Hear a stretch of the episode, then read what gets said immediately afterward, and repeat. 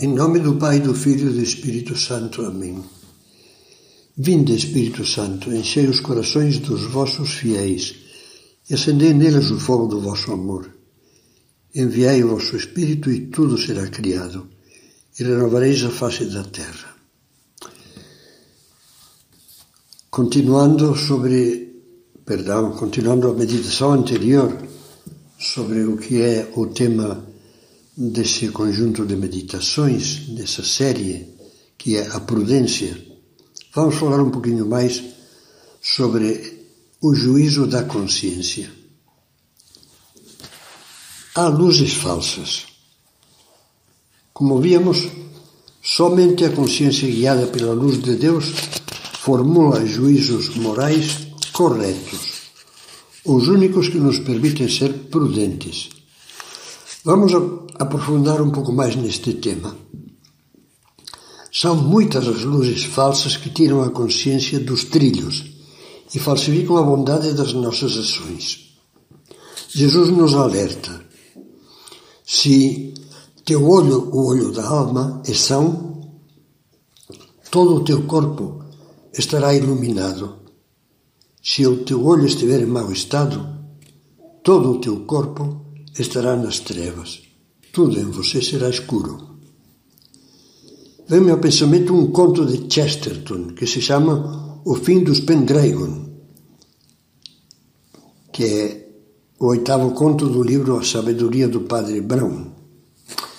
Trata de uma espécie de pseudo-almirante louco que morava num belo castelo nas costas rochosas da Cornualha, no sudoeste da Inglaterra construiu uma torre em cujo cimo podia acender uma grande fogueira, e assim simulava de longe um farol marítimo. Com essa luz falsa, enganava navegantes rivais que queria eliminar e os induzia a naufragar e morrer naquele labirinto de rochas. Que luzes nos enganam mais facilmente? Luzes entre aspas. Quais os faróis falsos que nos fazem naufragar na vida moral. Vejamos alguns, mesmo que repisemos ideias já expostas ou apontadas nas meditações anteriores. Primeiro, o farol do subjetivismo. A pessoa, já ouvíamos isso, confunde a consciência com um sentimento subjetivo. Eu acho. Não nos damos conta de que o que nós achamos está condicionado frequentemente por nossos vícios e por influências que obscurecem a retidão moral. Mais ainda, quando o homem não se preocupa suficientemente com a procura da verdade e do bem, a consciência, pouco a pouco, pelo hábito do pecado, se torna quase obcecada. É a cegueira moral, a moral insanity, que dizem os britânicos acaba-se por assumir, dizia São João Paulo II, como única e indiscutível referência para as próprias decisões, não já a verdade sobre o bem ou o mal, mas apenas a sua subjetiva e volúvel opinião ou simplesmente o seu interesse egoísta e o seu capricho. Deste modo, diminui toda a referência a valores comuns e é uma verdade absoluta para todos. A vida social aventura-se pelas areias movediças de um relativismo total. Então tudo é convencional, tudo é negociável, inclusive o primeiro dos direitos fundamentais, o direito à vida. Outra luz falsa, o farol do politicamente correto. Hoje em dia é fácil ser arrastado pela correnteza do pensamento dominante. Acha-se que algo está certo porque todo mundo pensa assim. Ou então adere-se covardemente ao pensamento dominante para ser bem aceito.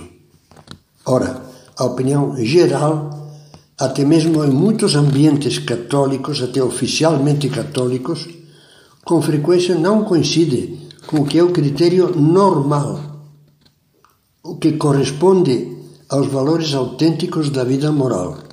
Essa confusão entre o que é geral, generalizado, e, e o que é normal não é normal, todo mundo pensa assim. Não, o normal, o geral, não é normal.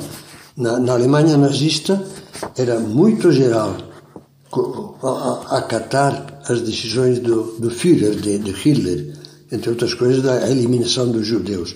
Por mais geral que fosse, não era normal. Ao contrário, era monstruosamente anormal. Então, pense que uma corrupção econômica ou sexual generalizada não torna esses comportamentos moralmente bons. Mas são incontáveis os jovens e menos jovens que substituem os valores da ética natural, verdadeira e da moral cristã pelas falsas liberdades comportamentais do ambiente.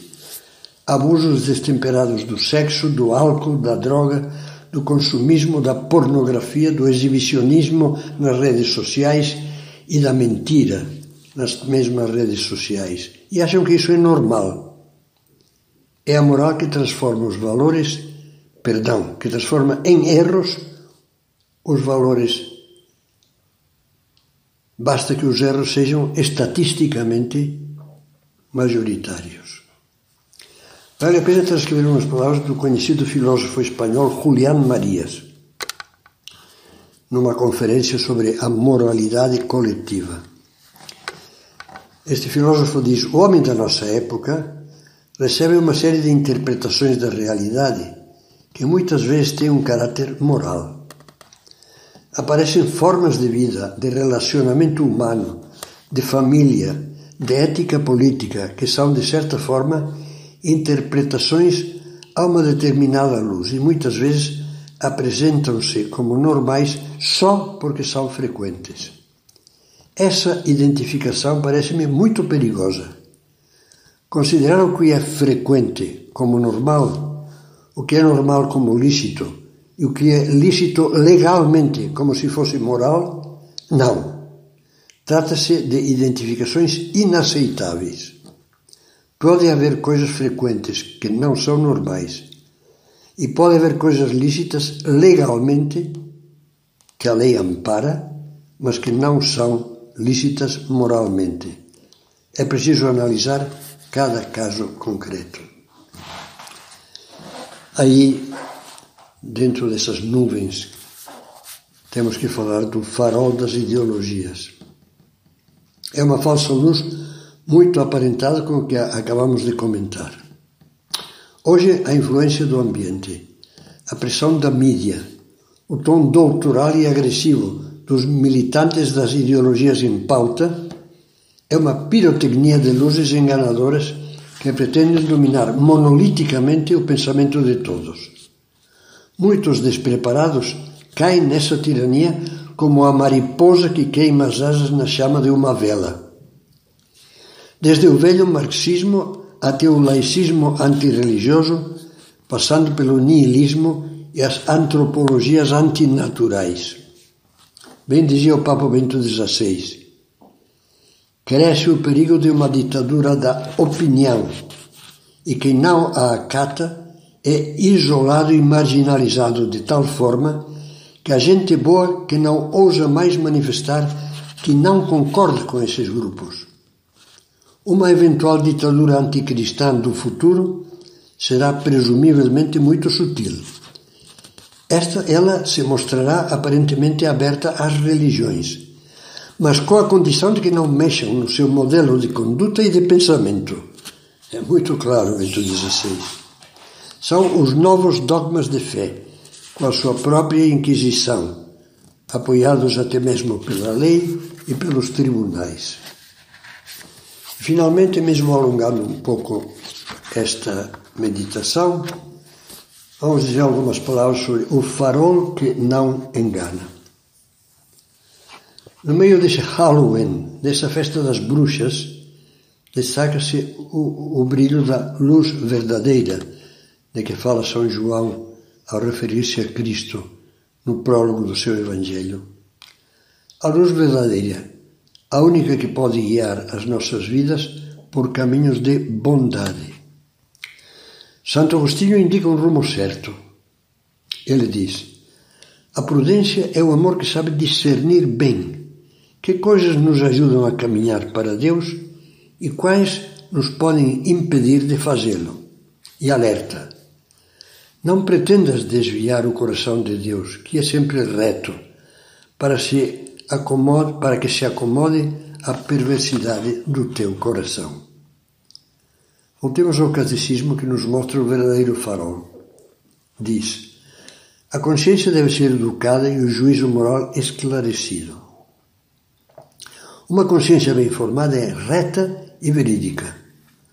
Formula seus, seus julgamentos segundo a razão, de acordo com o bem verdadeiro querido pela sabedoria do Criador. A educação da consciência é indispensável aos seres humanos submetidos a influências negativas e tentados pelo pecado a preferirem o seu próprio juízo e a recusar os ensinamentos autorizados.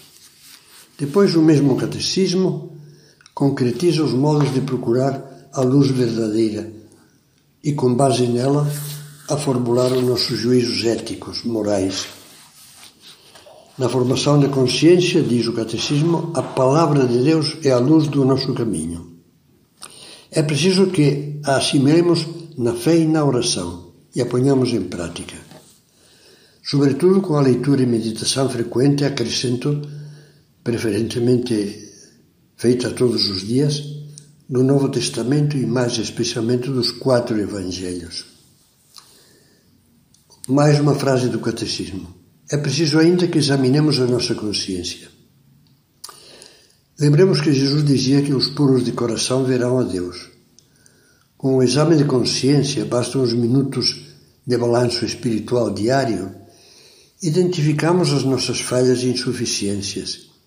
Pedimos perdão a Deus e nos preparamos para purificar a alma com um propósito de retificar, em muitos casos com uma boa confissão.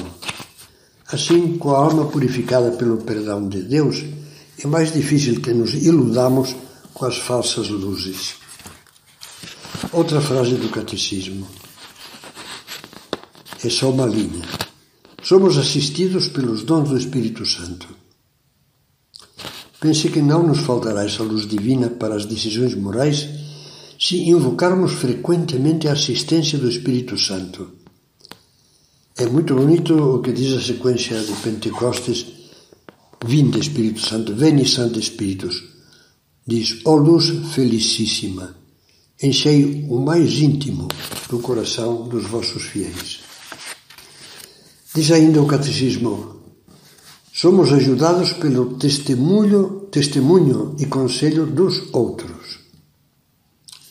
Ajuda-nos muito a frequentar um confessor fixo, com quem possamos ter direção espiritual. Outra frase do Catecismo: somos guiados pelo ensinamento autorizado da Igreja. O Catecismo da Igreja Católica, na sua edição típica vaticana, publicado no Brasil, muito bem traduzida, é uma fonte de claridade para as dúvidas e ignorâncias da nossa consciência. Basta consultar o assunto em questão no amplíssimo e excelente índice alfabético que, como um índice remissivo, se encontra no final do volume. Nestes tempos de confusão e opiniões morais conflitantes, mesmo no âmbito católico, é importante ter presente o que São João Paulo II dizia sobre este catecismo. O catecismo da Igreja Católica é norma segura para o ensino da fé, texto de referência seguro e autêntico para ensino da doutrina católica. É oferecido a todos os fiéis que desejem aprofundar o conhecimento das riquezas inexauríveis da salvação.